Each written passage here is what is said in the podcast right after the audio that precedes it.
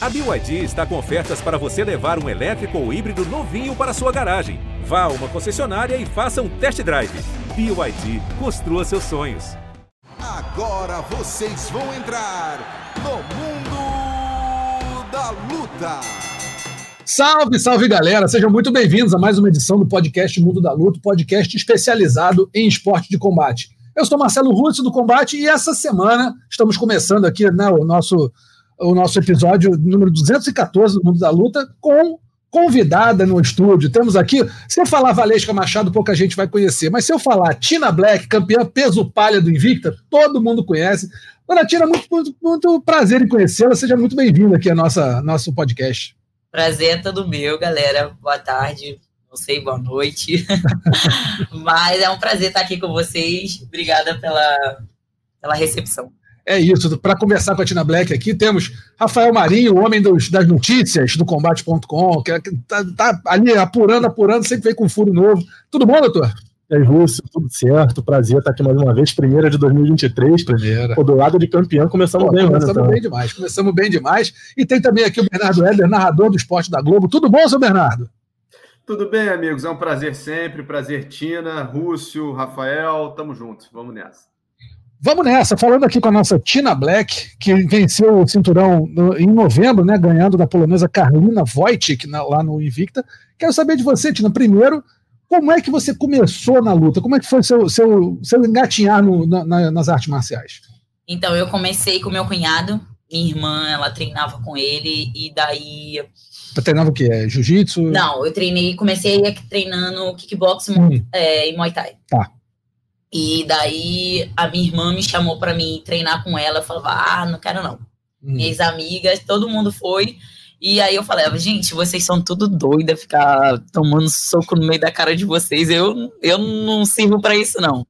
Aí minha irmã me chamou de novo. E aí eu fui e me apaixonei. Foi amor à primeira vista ali, tomar soco na cara.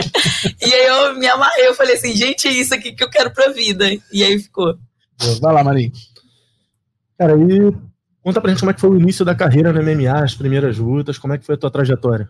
Então, lembro até hoje minha primeira luta. Minha primeira luta foi em 2013. Uh, eu lutei com uma menina já experiente, ela já estava com cinco lutas e era, a minha era a primeira. E daí foi uma adrenalina do caramba, que fiquei assim, gente, o que, que eu tô fazendo aqui? Mas depois ali, quando ganhei o primeiro soco e foi o andamento ali, eu falei, gente, eu gostei dessa, desse negócio aqui também, eu acho que eu vou ficar aqui. E aí foi isso, as primeiras lutas foi mais adrenalizada, assim, foi mais emoção. Em que momento a Valesca Machado virou a Tina Black? Conta pra gente a história desse apelido. eu acho que Valesca Machado virou Tina Black desde criança, né? Virou mais Tina quando eu era criança. Meu pai, ele me chamava de pequenininha, meu irmão não sabia me chamar, me chamava de Tinininha. E aí levou pra vida. Tina, Tina, Tina. Eu acho, meu pai e minha mãe, ninguém da minha família me chama de Valesca. Me chama só de Tina. Eu acho que eu vou trocar até na minha certidão já, né? Merece. E, e o Black, eu me chamava no meu Instagram, essas coisas, era Tina Silva. E aí eu treinava com a Poliana Botelho, e aí a Poli falou assim para mim, Tina, por que Tina Silva? Que não bota Tina Black? Olha o seu blackão, tá bonita pra caramba. Eu acho que vai repercutir bem mais. Coloca Tina Black. Aí eu fui e botei. Aí ficou. Batizou bem a Poliana, então. É, a Poliana batizou bem. Vai lá, seu Bernardo. Tina, prazer falar contigo. É, você, para chegar no Invicta, você teve uma experiência muito legal em eventos nacionais, em eventos grandes, né? No Chotô, no Ox, entre outros eventos. Mas a gente sempre fala nas transmissões aqui do, do, momento de estreia, quando você chega num evento internacional do porte do Invicta, foi diferente para você? Foi como se fosse uma segunda estreia profissional? Como é que foi para você furar essa, essa barreira do, dos eventos nacionais e chegar lá fora para lutar? É, então, para mim, eu ter ido lá para fora e ficar e fiquei cinco meses lá, para mim, eu acho que foi aquela adrenalina que me quebrou. Quando eu lutei no no, no Contender, eu me senti mais nervosa porque eu já estava indo lá para fora, primeira vez lá fora, e uh, um evento internacional e eu nunca tinha feito isso, então aquela adrenalina foi bem maior. E eu ter ido lá para fora, fiquei fiquei cinco meses lá com a galera, conheci a rotina dela, da, da galera, conheci tudo ali. Eu acho que para mim não foi nada novo. Parecia que eu tava em casa, parecia que eu tava aqui no, no Brasil mesmo. Tipo, ah, tô lutando no Brasil, parecia luta nacional minha. Você foi treinar lá. Você, desculpa, você treina aqui na, na MSP. Sim. Meninas super poderosas, é Isso. E aí você foi para os Estados Unidos para treinar na Alpha Male. Sim. Tá. É, Conta pra gente como é que foi essa experiência na Alpha Male. Ah, a gente já tava com o propósito de a gente ir lá pra fora, porque tava se- muito ruim pra mim, arrumar luta aqui pra mim. E aí a galera não tava já aceitando, aí meu professor, a gente precisa colocar você pra treinar lá fora e pra lutar lá. A gente foi com o objetivo pra gente lutar lá mesmo. E aí eu fiquei na casa do Pateta, que é o Fábio, Fábio, né? Pateta, Vascaíno. Fábio Pateta me recebeu muito bem e me levou para Tinha Fameio. A galera lá me abraçou, me, por isso mesmo que eu me senti em casa lá. E foi uma vibração, sabe? Quando eles soube que eu iria lutar um Invicta, a galera treinou junto comigo, me abraçou. E quando eu fui lutar o. E foi uma grande surpresa isso, porque eu lutei no dia 28 Uhum. é, foi numa quarta-feira que eu lutei, e quando foi no sábado, no domingo, eu recebi a proposta de novo para mim lutar o, o GP Sim. do Invicta. E aí a galera, tipo, tinha visto a minha luta na quarta-feira, quando foi no domingo, e na segunda-feira me viram treinando de novo. E a galera, tipo, o que, que a Tina tá fazendo aqui? Acabou de lutar. Aí, aí a galera explicou, né, que eu iria fazer um GP. Pô, legal. Então, assim, já, já pegou, já pegou, quer dizer, lutou, vai fazer o GP, tava treinando de novo e, e seguiu. Sim, é, eu- quando eu fui lá pra fora, foi bastante difícil, porque também a galera lá não queria lutar comigo. Uhum. O meu empresário tentou arrumar umas seis lutas e caiu as seis lutas. Foi no finalzinho, assim, na, é, quase eu vindo já pro Brasil. Uhum. Ele conseguiu uma, e aí a gente lutou, e aí calhou que eu lutei o GP.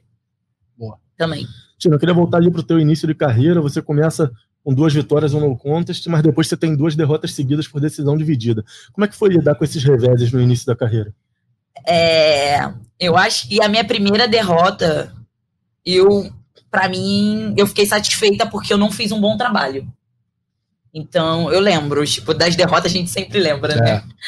E eu fi- não fiz um bom trabalho ali. Eu agi mais com a, com a emoção ali na hora. E aí eu acabei levando uma queda e a menina ficou, saiu melhor com isso. Contra a Maria Oliveira? Isso. A segunda luta, eu acho que foi muito injusto.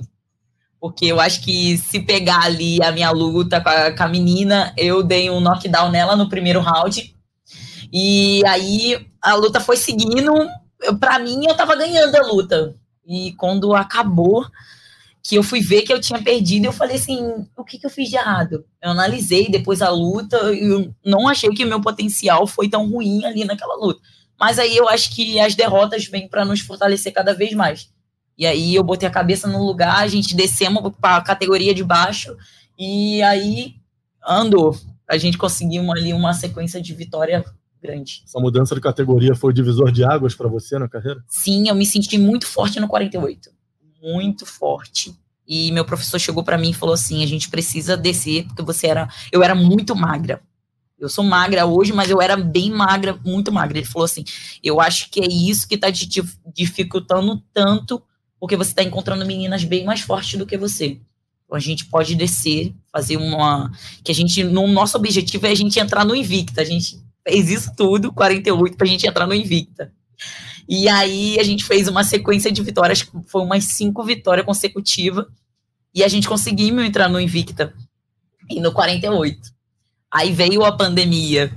E aí, para mim, foi horrível. Que tipo, eu já tava esperando já um ano brilhante. Caraca, vou lutar no Invicta. Assinei o contrato. Foi no finalzinho de 2019 que eu assinei o contrato com o Invicta. E aí, em 2020, né? Veio a pandemia e eu falei, cara, Fiquei triste, sem vontade de treinar. Aí acabou que no final eu assinei o con- com o contender. E aí, tipo, já me deu aquele ânimo de novo, né? Aí eu falei, caramba. Aí eu saí do, do Invicta, que teve que desfazer o contrato, pra mim assinar com, com o contender. Foi quando eu lutei lá. Como é que foi essa experiência no contender? Cara, quando eu assinei, eu não acreditei. Não acreditei mesmo. Eu só acreditei quando eu cheguei lá. Eu, eu recebi a proposta, foi cinco meses antes do, do contender. E aí a gente treinamos duro para essa pela um, Vieira Rodrigues, não esqueça. Isso. Ela tá guardada aqui dentro, que eu vou pegar ela aí. Foi por pouquinho no, no, ganhei, mas no final o Donald White chegou para mim e, e ele falou assim: fica o seu telefone ligado que eu posso te ligar a qualquer momento. Então eu tô esperando ele me ligar. Nunca mais descarregou, né? Troquei até de telefone, gente. ele não descarregava para me ligar. Mas foi uma experiência muito muito grande para mim, porque a galera minha, e a galera lá, sabe, eu sabia e para mim era aquilo, cara, que eu é um lugar que eu quero estar. Tá. Ali era um lugar que eu falei assim, eu tô em casa, é aqui que eu quero estar. Tá. Ninguém vai tirar isso meu. E por pouco eu vi a luta, revi. Por pouquinho eu não ganhei, mas eu vou Você voltar achou lá. justo o resultado? Achei, achei. Foi no finalzinho ali, ela foi me dar uma queda, eu atropecei na minha perna e eu caí. Então, tipo, se cada uma ali desse uma queda, levaria um ponto bem mais. Aí eu eu ganhei, atropecei e quando eu subi ela me deu outra queda. Então, ah, então, duas quedas é. no último round. Então, tipo, eu tinha dado o primeiro round para ela, o segundo para mim. E o terceiro tava ali ah, bem ah. parelho mesmo. No começo eu tava explodindo pra cima dela e no finalzinho. Aí. Ela entrou no UFC? Entrou. Entrou, né? Então, entrou. Tá guardando lugar, né? Mas quando ela entrou no UFC lá no, na hora do que ele começa a falar lá, ele falou bastante mais de mim do que dela. É, né? Falou que a, a adversária dela ajudou ela bastante. E a adversária dela era eu. Então deixa o telefone ligado. Bom sinal para você. Né? Meu sinal tá ali, eu pegando, apareceu até aqui uma luz, eu pensei A luta você venceu quatro seguidas, campeando invicta. Só tá faltando a ligação mesmo. Vamos defender esse título aqui e a ligação esperando. Vai lá, Bernardo. Tina, legal você falar isso. É, o Invicta esse ano está na tela do combate, mais uma vez de volta. É, e a gente, a gente que trabalha nas transmissões, a gente sempre vê atletas é, que enxergam o Invicta e outros eventos, o LFA, entre outros, né? É, só como um trampolim, como uma plataforma. Mas a gente sabe da importância do Invicta, principalmente para o MMA feminino, e no seu caso, né, tem a categoria 48 que o UFC não tem, por exemplo. Então, eu queria que você falasse assim, um pouquinho também da importância do Invicta e, e, e do quanto ele serve para você, o quanto o evento te faz crescer como profissional. É, o Invicta me abraçou, eu gostei bastante. Obrigada para vocês aceitarem a proposta do Invicta e botar ele na tela do combate. Agradeço. Me ajudou, tá me ajudando bastante. Que aí eu vou poder divulgar a galera, conseguir aqueles patrocínios, aqueles apoios e agradeço. E a galera lá, pô, eu me senti também em casa, achando é, uma mulher incrível para tipo, uma mulher no meio de tanto leão, né? Porque Sim. homem pra caramba. E botar só mulher pra lutar e mulheres incríveis que tem lá, né? E ela chamar a galera assim, pô, eu amei, amei tudo, tudo. A, de, da recepção até o final de tudo. Para quem não sabe, é Shannon Sharp, né? Que é a CEO, é a presidente. Isso, é a presidente do Invicta. É, eu cheguei lá, ela, tipo, a, a galera ficou muito surpresa, assim, da, das coisas, é, da minha trajetória, e ela me abraçou legal, tipo, ela é muito simpática, uma mulher incrível, simpática pra caramba, humilde. E eu falei assim, ah, se ninguém me chamar aí de importante, eu continuo aqui porque eu tô em casa. E tá com esse cinturão aqui, mostra um pouquinho o cinturão pra gente. Tá trouxe aqui, cinturão, trouxe, ó. Isso aí, ó. Cinturão e é pesado, é cara. É pesadinho. É pesado, não. Parece um neném, é meu neném. Agora, ô, ô, Tina, luta mais difícil da sua carreira, foi, foram, alguma delas foi, essa luta foi uma das derrotas que você sofreu ou foi uma vitória, mas que foi muito dura de conseguir? Eu acho que eu tenho marcado, eu acho que também tem derrotas também, mas a, uma luta que foi uma ali bem parelha mesmo, bem difícil, foi contra a Júlia Polastri, a Mari, Mariana. Ai, esqueci o nome dela. É quando a gente ganha, a gente esquece, né? Uma menina que também tá no Invicta. A Júlia Polastri foi no Chotô, né? Sim, 2018. Foi no Maria Ribeiro? Maria Ribeiro, não. Foi uma outra antes, que eu lutei também no Antes Chotô. da Júlia? Que eu lutei antes no Chotô, que ela tá no Invicta. Marcela de Tomás. Isso. Ela também foi uma luta dura pra caramba. Que a gente tava ali vai ou não vai, vai ou não vai. Era, tipo, uma das lutas mais duras. Mas aqui eu levo no peito mesmo, é da, da Piera Rodrigues, que não vai sair de mim. e agora essas duas últimas lutas, né? Que eu nunca tinha lutado um GP, gente. Eu nunca tinha lutado um GP de MMA. Três, duas lutas na noite e o round normal. É de 16 agora, né? De novembro. Foi Diana Silva, depois, depois a Carolina Wojcik. Não? Foi dia 16 do 11. Sim, foi a. do Invicta 50. Isso. Né? É porque o nome delas é Mel Pitbull e da polonesa. Eu só fiquei com os nomes assim, eu não guardei o nome delas direito. E foi agora essas duas últimas lutas para mim também foi bem pegada, porque eu tinha que ter uma estratégia para mim não se machucar, uhum. para mim voltar a lutar na, na final. E eu eu fui bem determinada que eu sabia que eu ia ganhar aquele, que aquele, esse cinturão e graças a Deus está aqui comigo. Mas foi uma das lutas bem mais duras. Foi com a Júlia Polastri, com, a, com essa menina aí. Carolina Wojcik. Isso. Isso. E com a Piera e essas duas últimas. E se tivesse que escolher um jeito que você prefere ganhar as lutas, finalização ou nocaute? Eu sou da trocação, então eu gosto do né? nocaute. Mas eu acho que, graças a Deus, é, minha equipe, a, eu acho que hoje em dia, aonde for me colocar, eu tô indo. Entendi. A gente tem trabalhado bastante de tudo. Tina, como é que é a tua vida hoje? Consegue viver só da luta, agora que é campeã do Invicta? Precisa fazer outras coisas? A gente sabe que muitas vezes a vida do lutador é difícil aqui no Brasil. Como é que é hoje a sua realidade? Não, ainda não é, depender da luta, eu dependo, né? Porque eu dou aula, né? Dou aula personal e dou aula em, em academia, então eu vivo só da luta mesmo, que a luta, a luta me favorece isso. Mas é bastante difícil aqui no Brasil. Eu achei muita diferença, porque eu fui, fiquei um tempo lá fora e a galera lá e aqui também. O, bem, bem difícil. Ó, o nosso povo brasileiro, a gente sofre. Para ser lutador aqui, tem que gostar muito de, da luta. Que diferença você viu lá, Tina? As maiores diferenças que você viu? Assim, no, é na rotina, é na, é na facilidade de, de, conseguir treino, de suplemento, enfim. Quais são as grandes dif diferenças que você viu? Eu acho que na, no dia a dia, eu acho que a rotina de lá, e eu acho que também a galera abraça os lutadores, né? Eles se interessam bem mais, eles gostam, eles adoram a luta. Falou em luta lá com eles, eles ficam bem empolgados mesmo. E a galera aqui é um lutador, ah, não faz nada. Vocês não fazem nada. É mesmo? É, que eles acham que, a gente não faz nada. Tipo assim, é fica em casa de bobeira, é. quando manda, ó, tem um dia pra sair na mão lá, vai sair na mão e volta pra casa. Não faz nada, não faz nada. Lutador faz o quê? Fica lá tomando soco no meio da cara. Não acha que a gente não dá uma aula pra gente conseguir um suplemento, ficar correndo atrás de patrocínio. As pessoas patrocínio aqui tá mais difícil? Muito. Muito. E como se fosse tranquilo tomar um soco no meio da cara. Não, bem isso aí. A pessoa acha que é diversão. Eu tomar um soco no meio da cara, ficar com um olho desse tamanho. Graças a Deus ainda nunca aconteceu isso comigo, ficar rasgada, nunca. Mas a minha adversária já ficaram. Vai lá, Bernardo.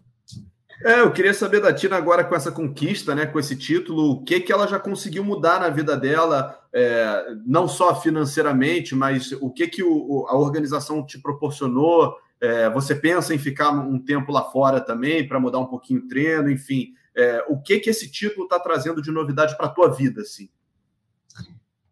É, esse título está fazendo um, um, uma grande história né, na minha vida. Estou conseguindo ajudar minha família, como eu sempre imaginei, é, conseguir apoios, né, que a galera, né, que pode me ajudar, elas estão ajudando também. E eu penso sim fazer temporadas lá fora, foi como ele me perguntou aqui, se eu gostaria de morar lá fora. Morar, morar, eu não penso. Pode ser que eu mude de ideia ali para frente, mas eu não penso trocar não. Morar lá fora, eu penso fazer em temporadas, como eu fiz. Teve algum convite, alguma academia já que entrou em contato com você, não? Não, mas eu tinha o Fameio aí, tá, eles me deixaram de porta aberta, falou, falou já logo. Quando eu saí de lá, ele, a galera já, Tina, volta logo. Aí eu falei que sim. Eu também conheci a Amanda Nunes e a Amanda também me chamou para mim ir lá na academia dela, treinar lá com ela. Então, tá aí, a galera. Boa. Convite não falta, né? Convite não falta. E de uma campeã mundial também. Não tá ruim, não, né, Tia? Não tá muito ruim, não, né? Já teve pior. Né? Falando em tá pior, Tina, é, como é que é, como é, que é para uma, uma moradora de comunidade? Você mora na Ladeira dos Tabajara, é isso?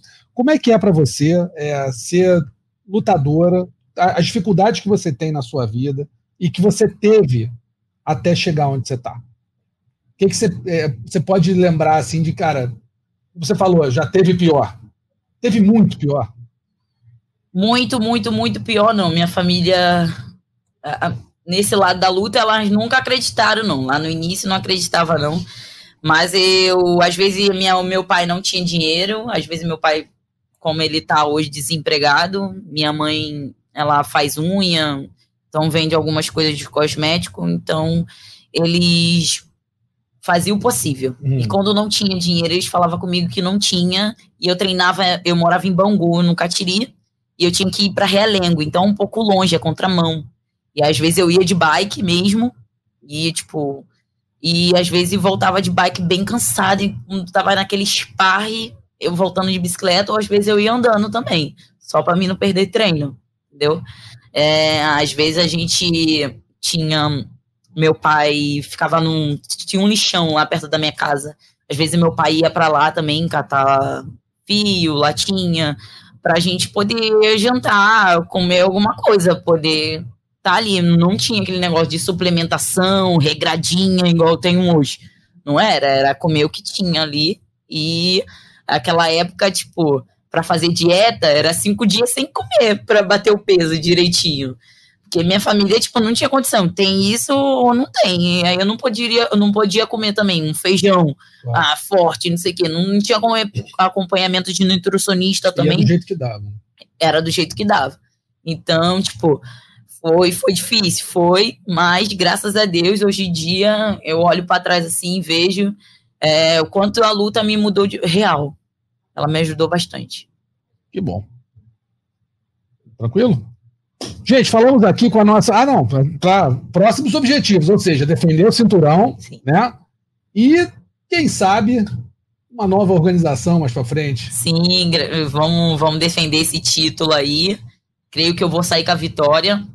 E vamos ver qual é a organização que vai me chamar aí. Eu tô pronta para ir, uma proposta boa. Possibilidade de luta em março. Sim. É, é a ideia, né? A gente tá querendo. Isso. E aí, se defender o cinturão em março, de repente depois. É, esse ano aí eu acho que tem coisa boa vindo aí. É já tá vindo, né? Muitas coisas Sim. boas. Já tá aqui com vocês também. Tá abrindo a porta aqui para mim. E então, tá sendo incrível. Muito bem, então. Falamos aqui com a nossa Tina Black, nossa Valesca Machado, que ninguém conhece, mas Tina Black todo mundo conhece, campeã peso palha do Invicta e que vai, né, de repente lutar em março e de, de repente, né, Tina? Novos passos, novos, novos ares muito em breve. Isso, Novo Oriente. muito obrigado pela tua presença, viu, querido? Eu que agradeço vocês, muito obrigada, galera. E é isso, gente. Espero que tenha gostado de me conhecer um pouco. Claro que sim. Grande abraço. Valeu, Tina. Boa sorte aí nas próximas. Obrigada. Valeu. Bom, depois do bate-papo aqui com a Tina Black, a gente está conversando com ninguém menos que um dos maiores treinadores do MMA mundial, Conan Silveira, líder da American Top Team, da ATT, que está lançando o livro Mestre de Você na semana que vem aqui no Rio de Janeiro. Tudo bom, Conan? Como é que você está? Tudo bem, tudo tranquilo, naquela, naquela correria de sempre, né? A minha vida sempre está correndo. Lógico que é lá para frente, exatamente, mas está tudo ótimo, não poderia estar tá melhor. Show de bola. Vamos começar falando desse livro aí, Cono. O que, que te inspirou a lançar esse livro, Mestre de Você? Na verdade, o livro Mestre de Você já vem, é um livro que eu já tinha, eu já tinha feito na minha cabeça, guardado. É, na verdade, foi uma questão de, na hora do tempo, no momento certo.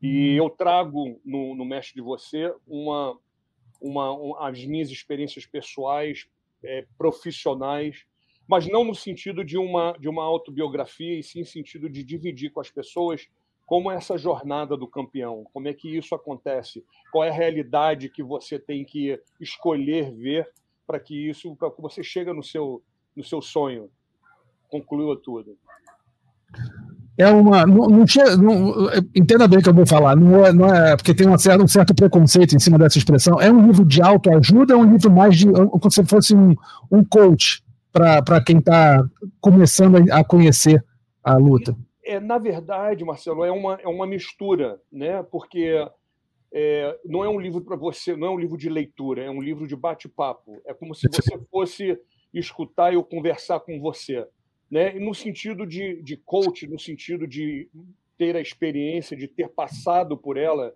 né? que eu acredito que hoje em dia é, se tornou uma coisa até que um pouco.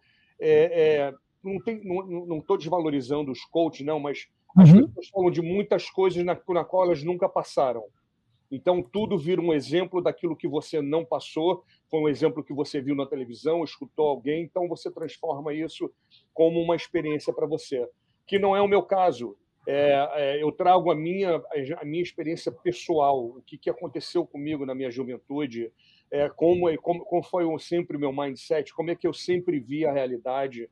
Então, sem dúvida nenhuma, é, uma, é um pouco de, de autoajuda, mas essa, eu acredito que essa autoajuda é o seguinte: eu estou falando para você que eu não estou te ajudando, eu estou falando, eu estou te lembrando que você pode se ajudar.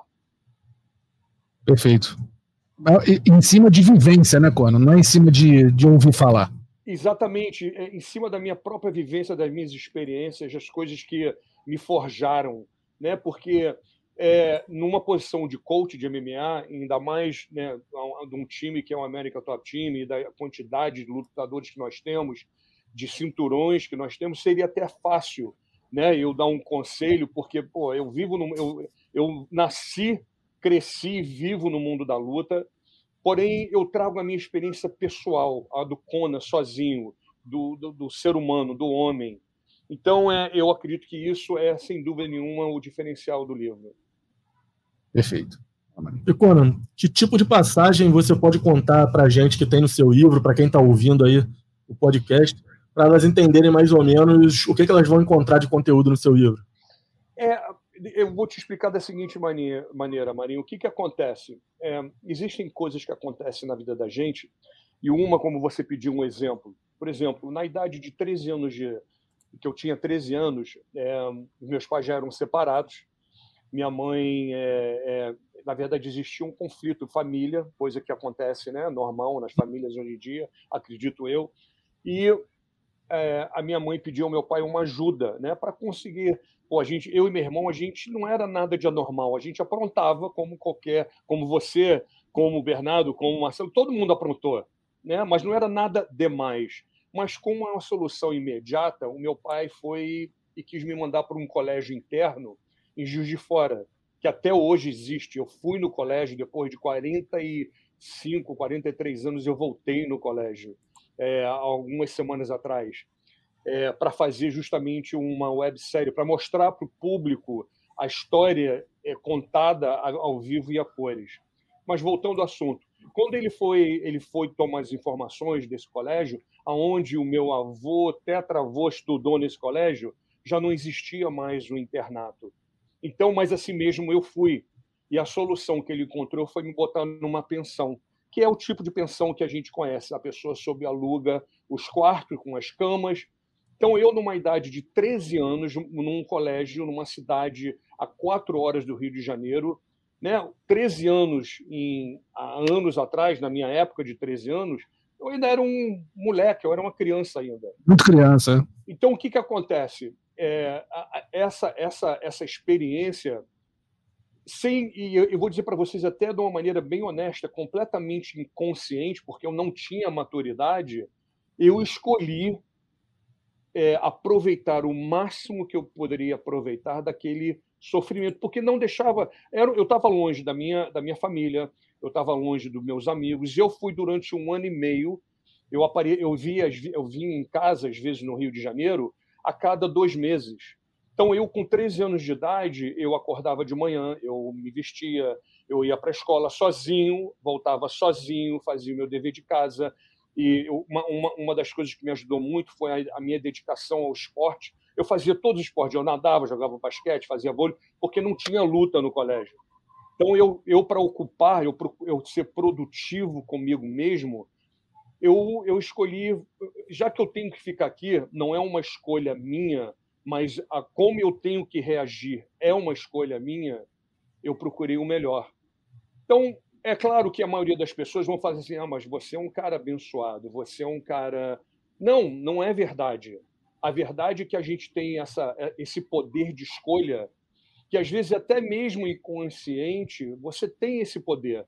Eu escolhi não sofrer, eu escolhi não chorar, eu escolhi, logicamente, tinha dias ruins, tinha dias que batia uma saudade. Final de semana, então, é que era um dia, eram, eram dois dias praticamente sem aquela, aquela, aquela, aquele movimento, aquela ocupação, logicamente. Né? Eu não, não sou de ferro. Porém, esse, essa experiência foi uma das coisas que mais me forjou. E eu já tinha ido para colégio interno antes, mas não numa distância, não numa não numa, numa, numa, numa situação dessa. Né? É uma fase da sua vida, é, eu diria que você está entrando na adolescência, que você precisa da tua família, você precisa da, da, desse, desse, desse aconchego. E, na verdade, é, eu não tive.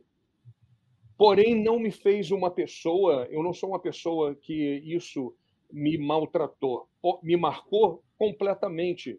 É, e hoje em dia, o resultado, o reflexo dessa, dessa experiência foi justamente esse poder de escolha. Eu, tive, eu sempre tive comigo essa, essa, essa autoridade comigo mesmo. Eu sempre tive a curiosidade de saber quem eu sou. E, principalmente, que eu acredito que falta muito nas pessoas, é esse, é essa, esse interesse. É uma, uma é, até mencionei num podcast que eu, que eu fiz, qual é o nível de parentesco que você tem com você? Muitas pessoas vivem com elas, mas não se conhecem.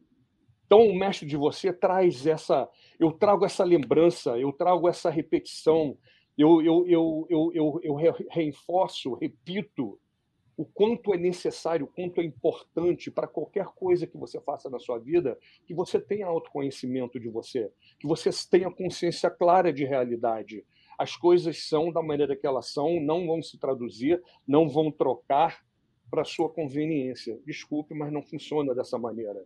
E a gente teima nesse mecanismo cada vez mais em, em perder tempo e, e, querendo procurar uma modificação. Não adianta, o sol é o sol, o dia é dia, a noite é noite. E pode parecer até uma, uma, uma, um radicalismo, ou então um, um, racionalismo muito grande, mas a realidade ela é feita disso. E a gente tenta, com um esforço muito grande, de mudar isso. Posso? Ah, Cora, queria saber também, imagino que seja uma curiosidade até do fã de lutas que vai ler esse seu livro. Ele vai encontrar também histórias ou bastidores ali da, da, sua vivência com o Carson Grace, da sua experiência como líder da American Top Team, que, tipo, que vai, vão ter também dessa linha? Com certeza, até porque tem, é, tem muita influência, Marinho, tem muita influência do Carson em mim, né? É, a nossa convivência, para muitas pessoas que não sabem, foi além do faixa preta treinado por ele. E eu falo treinado não é só no jiu-jitsu, não. Ele fez meu corner, ele fez o meu camp, ele me treinou para a luta. Ele estava presente. Então eu acredito que isso aí é, pode ser até um, pode ser muito maneiro, mas para mim é uma, é uma, é um, tem uma, é é um, é um momento, foram momentos muito especiais, porque a gente tinha muita conversa fora do tatame, fora do treino. É, a gente tinha conversa é, num nível de pai e filho. Eu perguntava para ele, mas como é que você consegue ver essas coisas? Como é que você vê o futuro? Como é que você lê essas coisas? Como é que você. Então eu, eu tive essa oportunidade e eu trago, é, é, é notável, não tem como, né? Não, não, seria nem necessário eu falar, a influência dele no meu, na, na, na, na no, no, meu exercício de treinador. É, eu acredito que a maioria dos faixa pretas deles que tornaram treinadores de MMA trazem fortemente essa, essa, esse, essa palavra dele, essa maneira didática dele. Logicamente, né, a gente tem que evoluir, a gente tem que progredir, não é? Não pode ficar lá atrás com os ensinamentos, mas isso tudo vai se aperfeiçoando, isso tudo vai evoluindo, com certeza. Conan, é, parabéns pela, pela tua iniciativa, por, por é, agregar mais aí para o nosso esporte, se eu puder falar dessa maneira.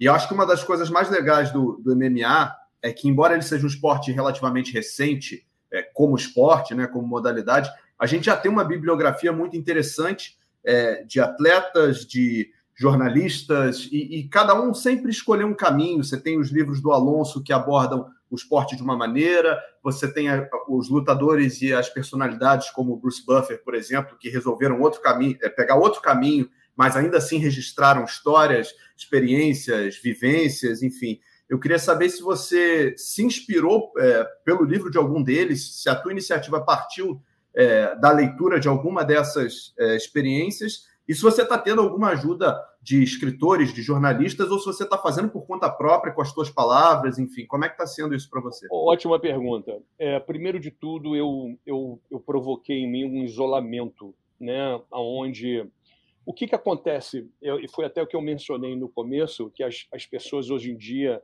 por uma questão, eu não sei, eu vou dizer comercial, ou então de se promoverem, elas procuram experiências, elas procuram influências é, e tentam, eu não sei, modificar, moldar para elas, para que elas possam ensinar. E, na verdade, eu, eu, eu acredito no dividir. Eu acho que ensinar é uma posição muito muito elevada, né? Você para você se tornar uma pessoa que ensina, é, né? Pode ser até que sim, mas eu, eu, eu, eu acredito que o dividir traz as pessoas perto, perto, perto de você. Então, em relação à sua pergunta, não, eu não li absolutamente nada. Eu não fiz, por incrível que pareça, nunca fiz uma, eu nunca escrevi um pedaço do livro no papel. Tudo formulado dos capítulos da, do, do significado na minha cabeça. E para dizer para você, talvez seja uma habilidade minha é, em relação a. Eu, eu guardei tão bem as experiências, eu guardei tão bem os momentos que eu não senti necessidade nenhuma de nunca escrever alguma coisa para que eu lembrasse disso quando eu estivesse fazendo o livro. Então, o que acontece? É, eu já estou no terceiro livro, eu estou começando o terceiro livro agora, estou lançando o primeiro, mas o Mestre de Você é completamente original meu, nas minhas palavras. E é uma coisa que eu tive até um feedback das pessoas que eu, eu, eu quando pedi para ler já nem no formato de livro, né, como eu estava já escrevendo, ainda escrevendo, e a impressão que todo mundo teve, aliás, não foi uma impressão, foi a certeza de que eu estava, porque me conhecem como coach, me conhece, conhece o Conan, como se eu estivesse falando com eles, como se fosse na verdade o treinador ali do seu lado, falando meu amigo, e aí, é sofá ou é decisão? É levantar e prosseguir ou você vai ficar reclamando. Então, completamente minha. Não tem pedaços, não tem. Eu, eu, eu uso exemplos no livro de muitas pessoas que são conhecidas em todos os sentidos, em todas as áreas, como Michael Phelps, como o, o, o Usman Bolt, como o Jeff Bezos, como o Bill Gates, porque são pessoas que todo mundo conhece e sempre, na maioria das vezes, aplica: ah, foi sorte, o cara não fez absolutamente nada. Ele estava naquele dia, naquela hora. Não, não, não, não. Não é verdade. Então, eu acredito que a verdade ela precisa ser esmiuçada, ela precisa ser fatiada, ela precisa ser mostrada da maneira que ela é e não da maneira que a gente queira. Porque é fácil você virar para um dono da Amazon e falar: meu irmão, o cara é trilhardário e isso tudo foi puramente sorte. Não é, a história não funciona dessa maneira.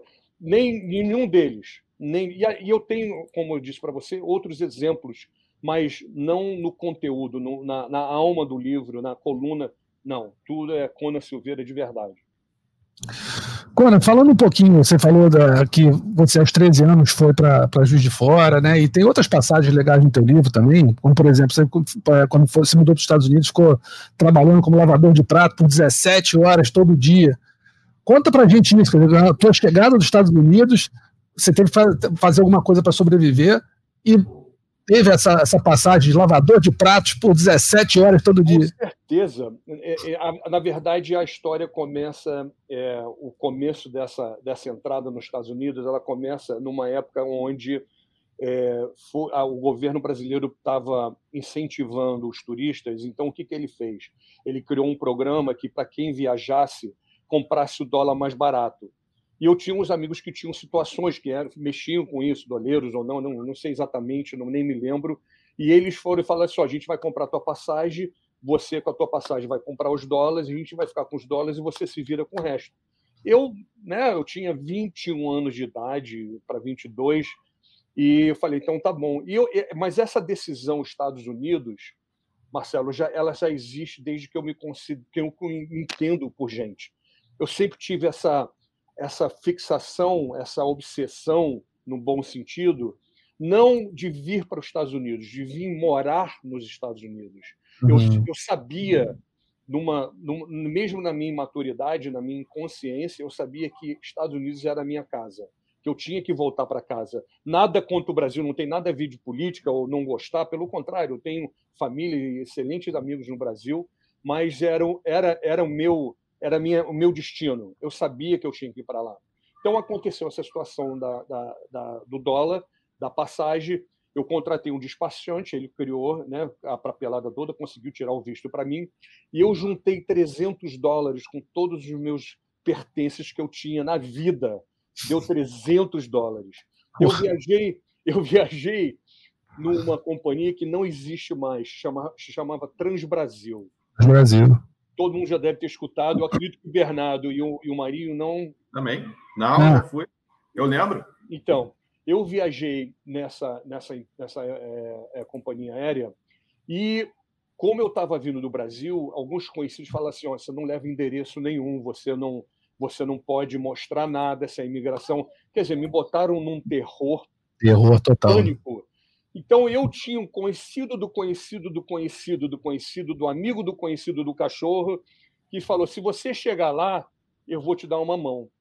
Aí eu, no terror de não aparecer nada, eu falei: pô, eu não sei nem se eu vou passar da imigração, né? Porque a imigração podia te parar lá, como pode fazer até hoje, e fala: deixa eu ver o cartão de crédito, deixa eu ver teu dinheiro, deixa eu ver onde você vai ficar. E eu não tinha absolutamente nada. Eu tinha 300 dólares no bolso, eu e meu irmão, Marcelo, e a vontade muito grande, a certeza da decisão tinha sido feita há muito tempo atrás. Cheguei na imigração, ele nem sequer olhou na minha cara, carimbou, nem me perguntou. E eu caí, eu, e, a minha, e a meu, o meu plano foi para Orlando, porque eu poderia usar a desculpa de estou indo para Disney. É. Então eu falei, pô, pelo menos se ele perguntar, o que você está fazendo aqui? Eu vou ver o Mickey, vou ver para Disney. Vou, vou que vou ele nem sequer. Eu não podia. Eu, eu, demorei mais ou menos uns 20 minutos depois que eu saí da imigração para me poder voltar ao meu, ao meu controle emocional de que eu tinha passado, que eu estava nos Estados Unidos. Então a história começou daí. Uhum. É, como eu não tinha feito nenhuma anotação, eu não sabia, eu, não, eu, eu, eu fiquei embaralhado né, durante horas de viagem, aquela pressão, aquela tensão de chegar nos Estados Unidos, eu, não, eu perdi o número da rua, eu não sabia qual era. E Miami, eu sei que era Miami alguma coisa, mas se você vir na Flórida, você tem é, Salto Miami, Miami Beach, Miami não sei o quê, Salto não sei o quê. Então, existem vários bairros aqui que têm o nome de Miami. Eu demorei, Marcelo, de provavelmente de 10 a 12 horas dirigindo para lá e para cá, para me poder aos poucos a memória entrar Miami, qual é o número, aonde eu vou. Finalmente, depois de 12 horas dirigindo, num espaço de 20 quilômetros, porque eu não sabia onde estava nada, não falava a língua, nada, absolutamente nada, eu encontrei o tal do amigo do conhecido. Ele virou para mim e falou assim: Olha só, no hotel onde eu estou trabalhando, que o hotel existe até hoje, precisa de tem precisa de dishwasher. Eu, na minha cabeça, dishwasher, sei lá o que, que é, eu vou conferir. É um hotel, é um prédio aonde que o dono do hotel, quando empregou a gente, com certeza deve falar assim, pô, eles são imigrantes, né, não tem papel, vai entrar no tronco. E foi exatamente para onde ele botou a gente, no tronco.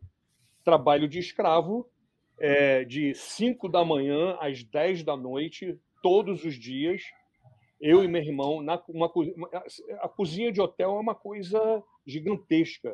É. Fazia, não era só lavar o prato, era lavar o chão. Era, e assim vai. Qualquer missão impossível, chama os dois, os dois brasileiros.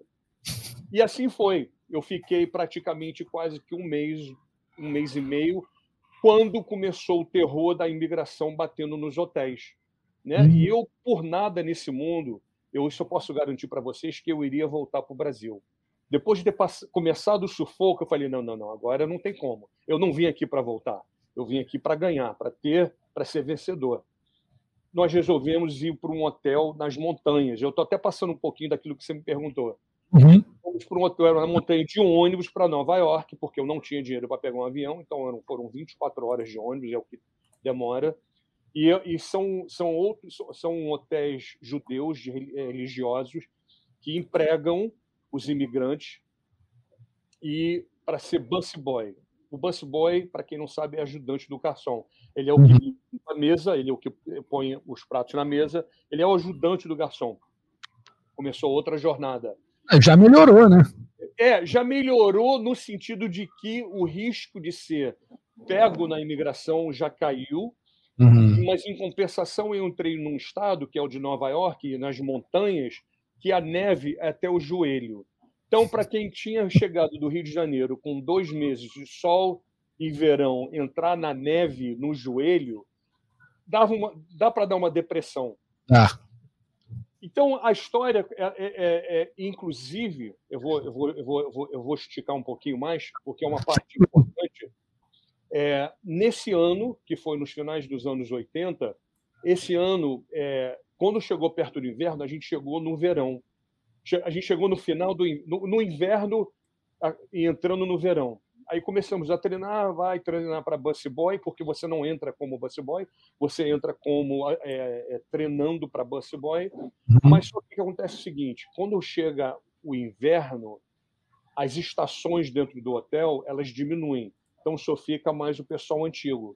Então é uma, duas, três estações. Eu não podia ficar morando no, na staff, que é a casa do hotel, sem trabalho. Né? Eu, minha mãe já tinha vindo para cá com a minha irmã. Então eu falei, eu vou fazer o seguinte: a neve é um produto comercial. Eu vou comprar, já tinha juntado um dinheirinho, vou comprar um caminhão e vou começar a tirar a neve das pessoas. Cinco horas da manhã é o que todo mundo fazia e dava um dinheirinho bom. Eu fiquei amigo de um chefe da cozinha ele tinha um caminhão velho, eu falei, pô, vou investir nesse caminhão, só que precisava dar uma ajeitada de eletricidade nele. Então eu fui, peguei o caminhão no sábado, no domingo, quando eu fui é, numa, numa lojinha de conveniência comprar o um material elétrico, eu tive um acidente de carro. Nesse acidente de carro, ele o, o, o, era um caminhão era um caminhão antigo, então só tinha um cinto da cintura, ele não tinha o cinto, é, como se diz, o, o, o do, do, ombro. Era só, uhum. porque era antigo. É, só abdominal. Né? Só abdominal. Resumindo, a pancada na, na, na, na árvore que eu, que eu deslizei na estrada, não correndo, foi um deslizamento. Eu voei sobre o, o, o volante, Marcelo, e tirei o, o para-brisa com o rosto. Que isso, cara? Eu quebrei todos os ossos do rosto aqui em cima. Eu quebrei o nariz em três partes. Eu é, perdi vários dentes. Isso no primeiro ano dos Estados Unidos. Então, o que, isso foi inclusive importante mencionar antes de eu começar a lutar profissionalmente. Ou seja, já não dizem que aonde você quebra calcifica e não quebra mais. Eu falei, então, meu amigo, eu tenho cara dura mesmo. A minha cara é de metal não vai quebrar mesmo. Eu sei que isso aí não pode. Ganhei joelhada, ganhei cotovelada, ganhei chute, ganhei tudo. Tudo no mesmo lugar. Então, voltando ao assunto. Eu tive esse acidente, eu fiz quatro cirurgias plásticas para voltar a montar minha boca, trazer o rosto para frente, costurar tudo por dentro. Graças a Deus eu não tive nenhum corte.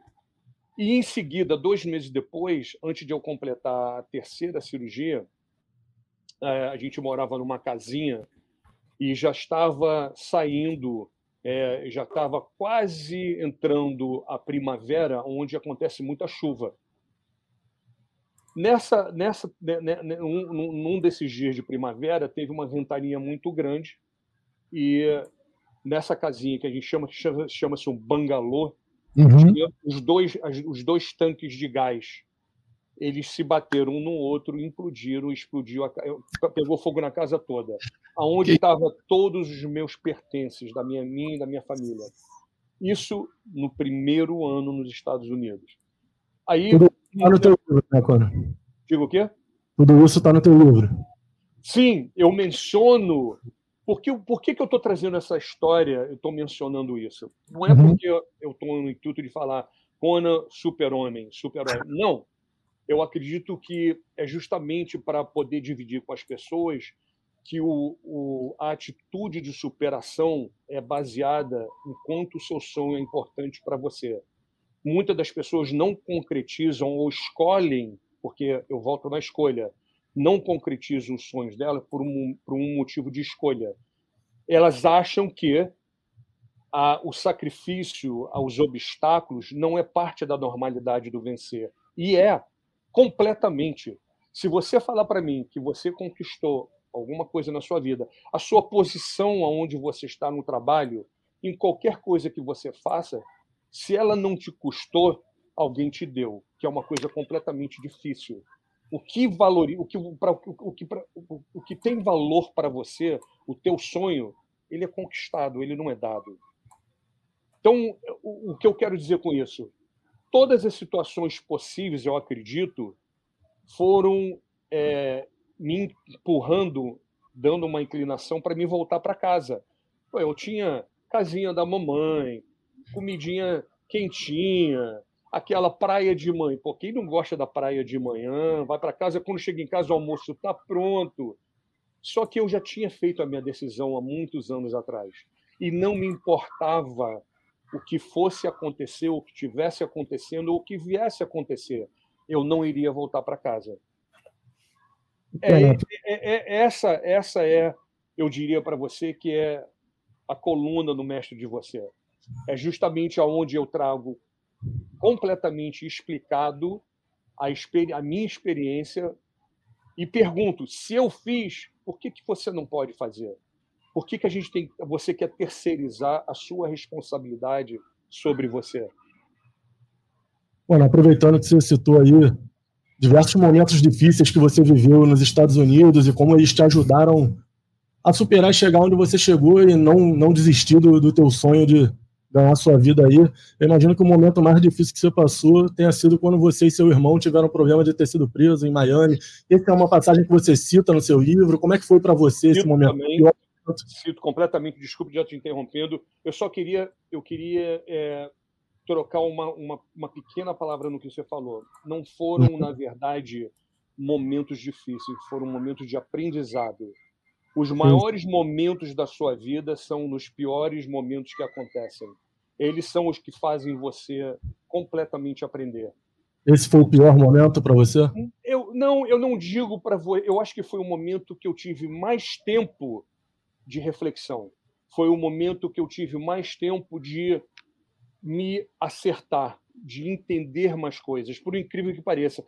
Então, aí a pergunta, pô, então uhum. você, você ficou preso, então precisava ficar preso para você fazer isso? Não necessariamente, mas eu soube usar o tempo que eu estava preso, que foram perto de 36 meses. Mas para você ver, eu vou te contar só uma, uma, uma pequena, a pequena, o começo dessa, dessa, dessa experiência. Como eu era, eu, eu quando aconteceu esse problema com a justiça, é, eu, eu, eu não entrei no detalhe porque o artigo tal, não sei do que, isso não é, na verdade, o interessante. O, qual, é o, uhum. que, qual é o resultado dessa experiência? O que, que você aprendeu? Como eu disse para você, quando aconteceu esse problema, eu estava no auge eu era Conan Silveira, campeão do Extreme Fighting, lutando no UFC, etc, etc, etc. Então, a impressão que todas as pessoas tinham de mim, inclusive o sistema é, é, de justiça, que eu era meu peso pesado campeão de MMA, que eu podia matar qualquer pessoa na mão. Sim, lógico, você pode. É verdade, essa é a verdade. Então, a, a aceitação deles, o que, que eles fizeram comigo?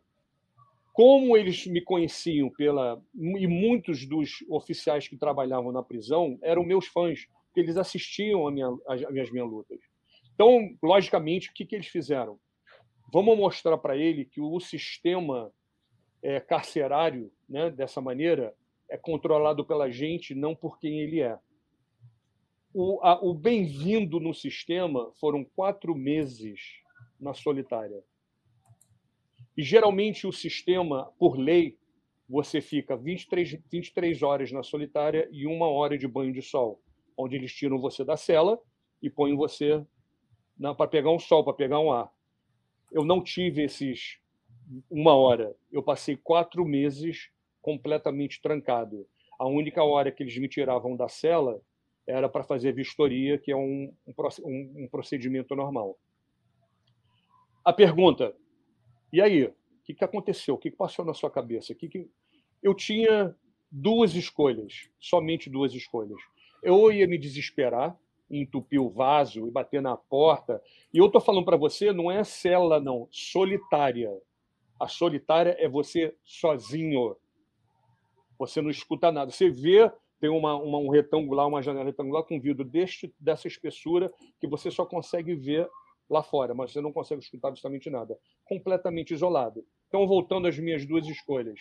Ou você vai dar uma de maluco, como acontecia, batia na porta, gritava, chamava a mamãe, chamava o pai, e todas as coisas que você possa imaginar, ou eu falei para mim, meu camarada, eu não tenho a chave, que, que eu posso fazer para melhorar o meu tempo?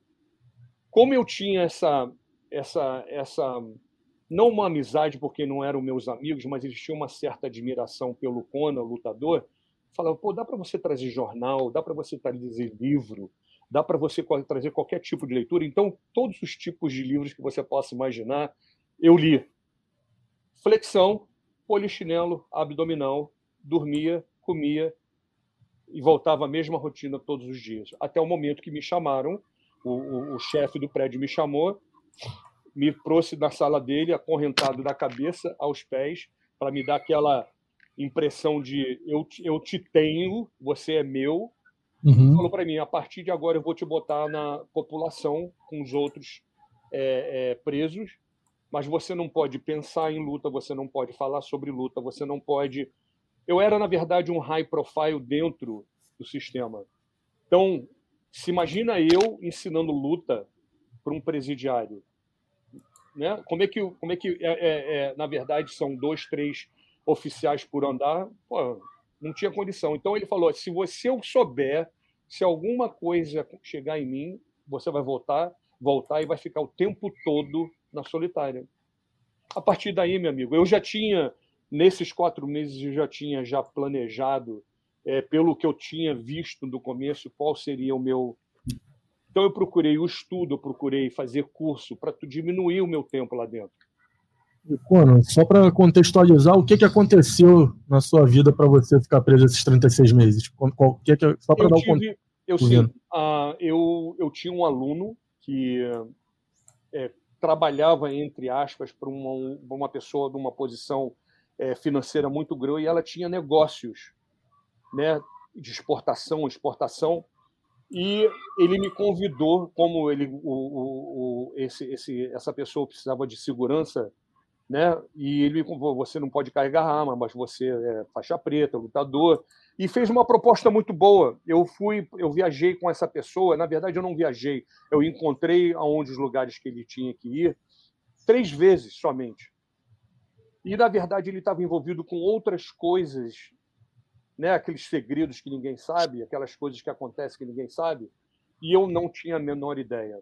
Só que o sistema ele não, ele não ele não mede, ah, você não sabia, coitado de você. A obrigação era minha, a responsabilidade de saber do que estava acontecendo, por que, que eu estava sendo tão bem pago, ou então por que, que, tá, por que, que ele, vai, ele leva esse dinheiro daqui para cá. Eu não tive essa curiosidade, eu não a oferta era muito boa e na verdade me parecia que eu não precisava eu não precisava brigar com ninguém. Ele saía de um lugar, eu acompanhava ele para outro e assim ia. Então não era não era uma coisa que na verdade me chamava atenção. Não era um, ele não tinha aparência de um qualquer. O cara era bem, falava bem, entendeu? E era mais era era uma, era uma pessoa que tinha sido avali, é, não avaliado. Tipo, quando você é avalista de alguém, eu não sei, me fugiu a palavra. Avalizado. É, exatamente por ele. Então eu fiquei mais relaxado. E quando tudo aconteceu, foi quando eu fiquei sabendo de tudo, foi aí que a casa caiu.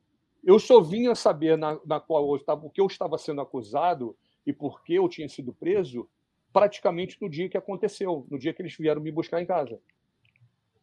Tanto é que existiu uma investigação para é, melhorar a resposta de dois anos antes de eles irem buscar, que eles queriam ter certeza absoluta que essa pessoa que foi o primeiro a ser pego estava falando a verdade. Que eu, na verdade, quando eles me perguntaram o que você sabe dele, eu, eu mal sabia o nome. Eu sei quem é a pessoa, lógico, eu reconheço, mas o que, que ele fazia dentro do, da reunião? Não tenho a mínima ideia. Entendi. Então, é, na verdade, é, eu poderia ter contestado, sim, mas eu, assim mesmo eu, eu, eu assumo a minha responsabilidade. A, a falta de atenção foi minha. Não foi porque ele, ele, ele, ele validou, não foi, é minha. Foi negligente, no caso. Hã? Acabou sendo negligente, no caso, de, de não procurar saber. É, eu, eu, é, na verdade, é, é, é, pode ser até uma negligência indireta, suave, como você quiser chamar, sim, mas não deixa de ser minha responsabilidade. Uhum. Era, era minha responsabilidade, eu deveria ter, eu deveria ter me protegido, eu deveria saber o que está acontecendo. O que Informado Entendeu? É. E é, essa questão perante a justiça, é, principalmente aqui nos Estados Unidos, é, você nem. Não, não interessa, meu amigo.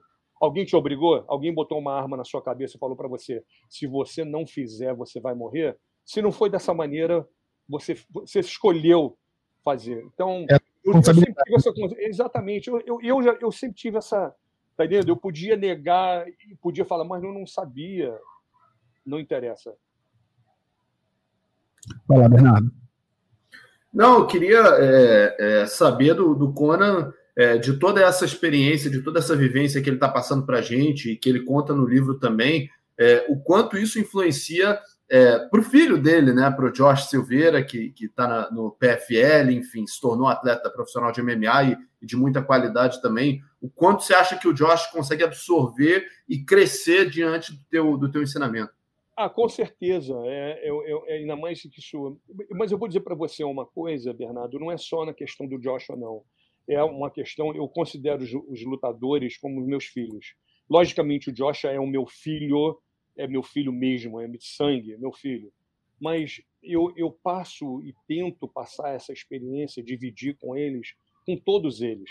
Não é somente com o Joshua. O Joshua, logicamente, tem uma, uma aproximação constante, né? porque ele nasceu, ele viu, ele está desde o começo, né? de todas as fases, de todas as coisas. É, é, é, então, é, eu, eu, o, o, que eu, o que é mais importante para mim, para mim deixar, o que eu posso dizer para você que eu não só para o Joshua, mas para os meus outros filhos também, eu tenho mais três, eu tenho três, quatro homens: Joshua, o Jacob Silveira, o Júnior Silveira e o Max Conan, que é o caçula. É justamente essa, essa mentalidade de que nada, nada é impossível. Nada. Essa historinha de que o fulano disse para você que isso não é possível, de que você não vai conseguir, é mentira, é balela. É só é, você tem que ter escolha, você tem que ter autoconhecimento e clareza, consciência clara daquilo que você quer.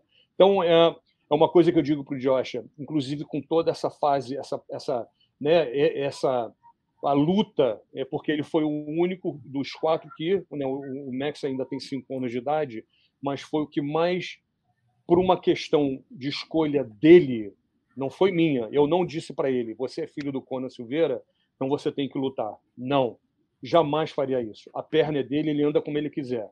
Só que eu, como pai, tenho que dizer para ele: o que você fizer, você tem que ser o, ser o melhor.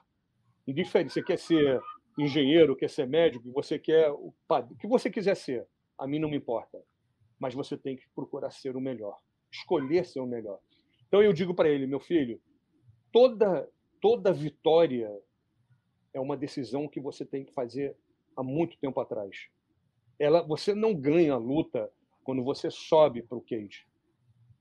Você não, é, essa decisão não é tomada naquela hora e naquele momento. Você tem que ter certeza absoluta daquilo que você quer.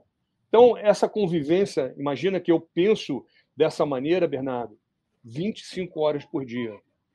Você não vai me encontrar. Você fala para mim, pós quando você pensa assim só quando você está fazendo o córneo do, do campeão, defendendo o título, vai. Ah, não. Se você falar para mim, quando vamos jogar bolinha de gude, eu quero ganhar. Vamos jogar porrinha, eu quero ganhar. Eu não tenho essa, essa, eu não escolho de forma alguma um determinado sonho, um, uma determinada meta para mim modificar de quem eu sou na verdade. Então é isso que eu, você tem que, você é campeão, meu amigo. Você é campeão, você nasceu campeão. E avaliando um pouco tecnicamente o desempenho dele, o, o do Joshua, como é que você está vendo a caminhada dele na PFL? Se você vê o Joshua com, com condições, condições eu não digo, mas assim, com que tem certamente, mas com um futuro, de repente, num UFC, num, num Bela, enfim, num, num, evento de maior vulto?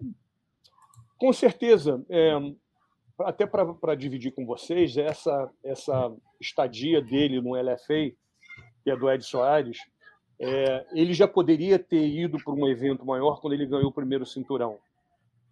Aí a gente conversando, eu falei, meu filho, vamos ficar, o, o, a outra divisão está vaga, você precisa ter mais experiência, você precisa ter mais tempo de voo, vamos aguardar, vamos para outro cinturão, vamos se tornar é, é, double champ, como se diz aqui, e aí a gente pensa no próximo passo, a sua credencial já é outra, e ele tem essa consciência também na parte dele que o, o né, falando de MMA, uhum. é uma questão de paciência, é uma questão de, de você não ter pressa. A pressa no MMA, na pressa para quem está começando, para quem quer chegar a algum ponto, algum, algum nível, algum lugar, com certeza é, é o que vai te causar mais, vai, vai, te, vai te prejudicar mais ainda, porque você, você acha que Quanto mais rápido você fizer, você vai chegar a um determinado lugar. Não. Se você não tiver amadurecimento, eu não estou falando amadurecimento de homem, mas amadurecimento de lutador. Sim, a luta, a luta para mim hoje em dia é, é, não é o MMA para mim já não é há muito tempo um esporte. O MMA para mim é uma ciência.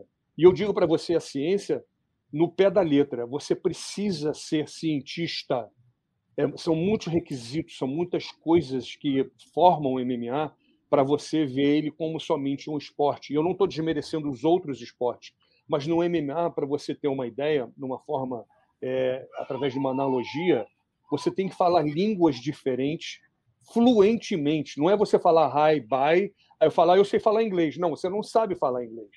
Você precisa ter fluência em todas as áreas. Porque se você não tiver, você já entra perdendo. Porque você vai encontrar lutadores completos que fazem de tudo muito bom. Então, ou muito bem, seria melhor. Então, eu acredito sim. É, a gente, nós, a gente funciona como uma parceria, logicamente, e o tempo existe para a gente usar ele. Vamos ver, depois, deixa, deixa ele, ele pegar mais experiência nesse PFL, deixa ele se tornar um milionário, se Deus quiser, Aí a gente pensa no próximo passo. Perfeito. Quando você vai estar aqui no Rio, né? No UFC Rio? Isso, exatamente. Pra... Eu vou para o Rio amanhã. Opa! Na, na quarta-feira. Quarta-feira, dia 11 de janeiro. 11 de janeiro e vou ficar até 4 de fevereiro, devido aos compromissos né, do, do livro. É, é isso. Super feliz. É, muito muito contente de estar podendo trazer, dividir isso com todo mundo. Perfeito. Quero te agradecer muito a presença aqui, doutor. Valeu pela, pelo bate-papo, parabéns aí pelo livro, que dê tudo certo, que seja um sucesso e que você depois possa voltar aqui para contar para a gente ou algo sobre o segundo e terceiro volumes. Nós vamos estar aqui esperando.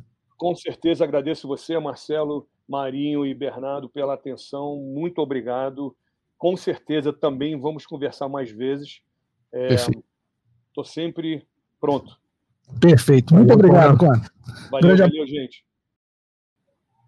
Tá, então, Conan Silveira falando um pouquinho do livro dele, que vai lançar aí, o Mestre de Mim, aqui no, no, no, Rio de Janeiro. E agora a gente vai falar um pouquinho sobre o nosso terceiro assunto, que na verdade já pode até incluir como vergonha da semana para ficar mais registrado, né? Que é o nosso querido Dana White, flagrado no início do ano, numa briga com a esposa dele no México, numa boate. Ele aparece dando dois tapas na cara da, da, da esposa dele, ah, porque ela deu um tapa nele, enfim uma bagunça danada. Disse a, a TMZ aqui na entrevista que não tem desculpa porque ele fez, jurando que aquilo nunca aconteceu antes, que os dois estavam bêbados, enfim. A mulher dele também disse que aquilo não era característico da, do casal e que os dois se resolveram em família. Mas o nosso Dana White não recebeu punição oficial nenhuma da organização, né, do UFC, claro, né, o presidente do UFC vai se punir, não vai, né, difícil, ou da empresa proprietária do UFC, a Endeavor. E numa coincidência bizarra, ele está lançando um evento de tapas na cara, Bernardo Heller, nesse mês. Que coisa, né, doutor? Cara, é, eu vou te falar, Rússio, eu não sei nem por onde começar, cara. Assim, é, é, o lançamento do evento é, é porque eu fico tentando não acreditar que uma coisa tem a ver com a outra. Eu prefiro achar que Se realmente tiver, foi um. Pelo amor de é, Deus. Não, é, porque torna as coisas ainda piores, né? É, eu, eu, esse foi uma, essa notícia e esse vídeo que saíram é, é, mexeram muito comigo assim durante a semana, me tirou completamente do sério. É, e eu confesso, não que eu esperasse algo de muito diferente, mas eu confesso que a, a, proporção das reações na internet, em cada portal, em cada notícia, em cada post, é, e um volume tão grande de gente defendendo, de gente passando pano e de gente relativizando o que aconteceu, me assustou muito e me entristeceu muito mais. É, é, porque não tem desculpa, não tem mais, não tem mais ele, não tem, veja bem, não tem. Violência de um homem contra a mulher não tem desculpa, não tem o que dizer, não tem mais, não é reação, ele não se defendeu do tapa. E, e acho que muita gente que revidou. partiu para esse lado. Ele não, ele não se defendeu, ele revidou e ele revidou em dobro. É. Ele levou um e deu dois. É isso. Então, assim, ah, ela estava errada em bater? Talvez estivesse, eu não sei, a gente não sabe o motivo da, do tapa. Mas em momento nenhum ele estava autorizado a fazer o que ele fez. E eu não sei, eu não tenho conhecimento de lei nos Estados Unidos, mas eu sei que em muitos lugares isso deixa de ser um erro e passa a ser um crime, passa a ser algo contra a lei. Então, acho que isso não é nem passível de, de, de discussão. assim. É... E, e, o que eu acho é o que é o seguinte, assim, é, é, um homem qualquer que agrida uma mulher qualquer está errado do mesmo jeito. Ah, então, se eu, eu, do alto do meu 1,68m, der um tapa numa jogadora de vôlei ou numa fisiculturista de 1,90m, eu vou estar errado igualzinho. Só que o Dana White, além de ser maior de ser mais forte, ele ainda é um artista marcial.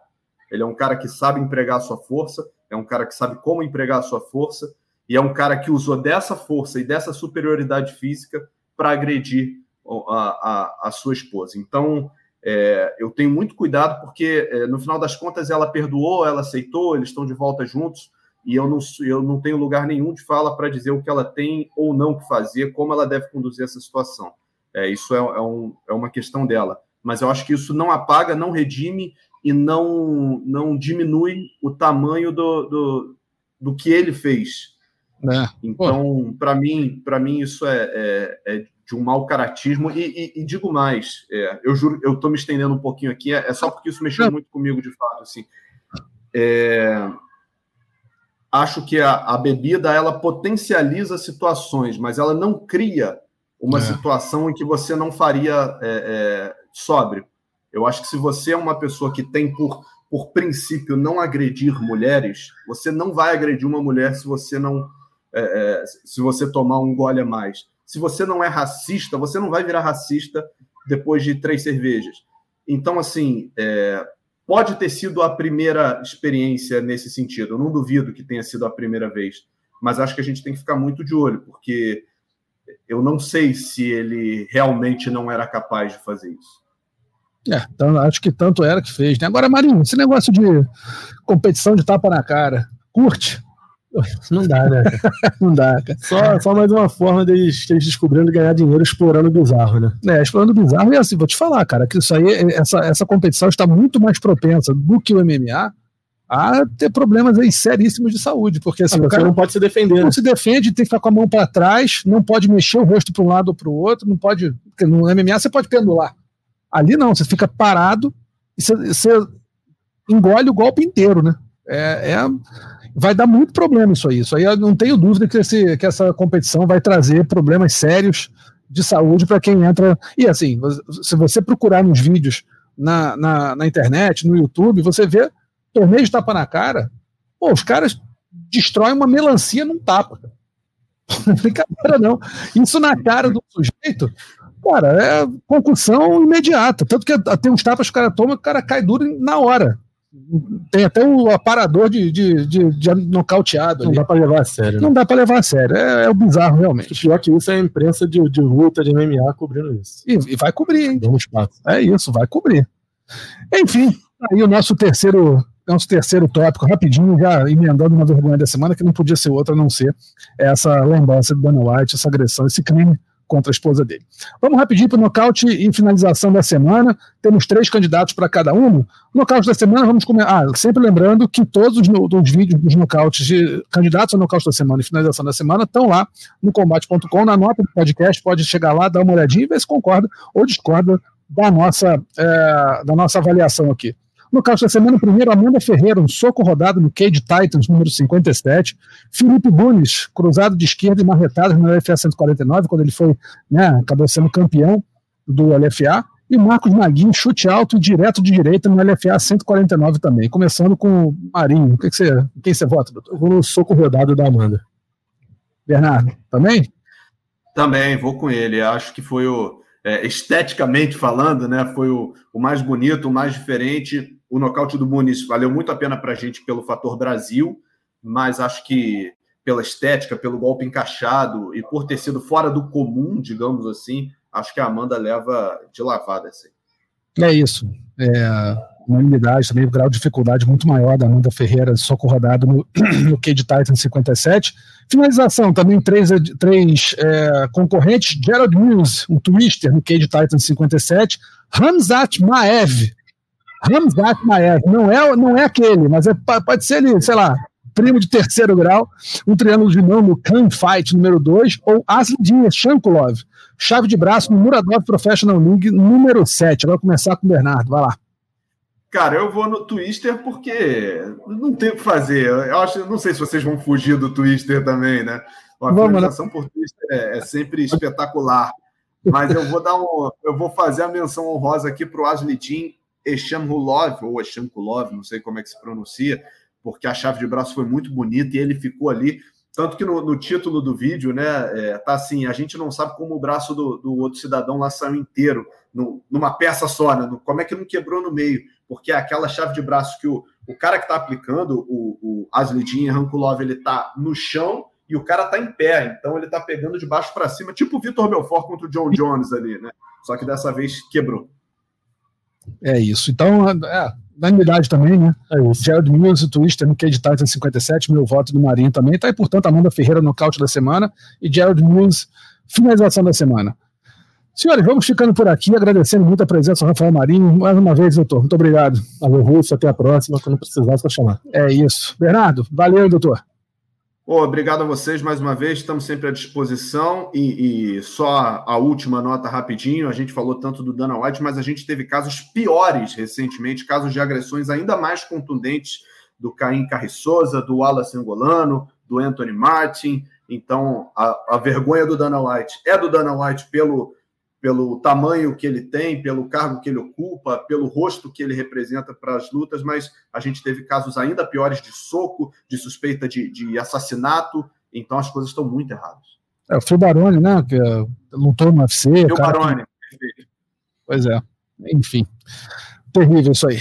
Bom, a gente vai ficando por aqui, lembrando que o podcast Mundo da Luta está nos seus principais agregadores de podcast, nos principais agregadores de podcast do mundo, como o ge.globo barra podcast, que tem não só os podcasts do. Então, não tem só o Mundo da Luta, mas também todos os podcasts do esporte da Globo, o Spotify, o Google Podcasts, Apple Podcasts e o Pocket Casts. Produção e roteiro desse episódio, Adriano Albuquerque, edição do Maurício Mota. Tá bom, senhores? Grande abraço, até semana que vem. Valeu.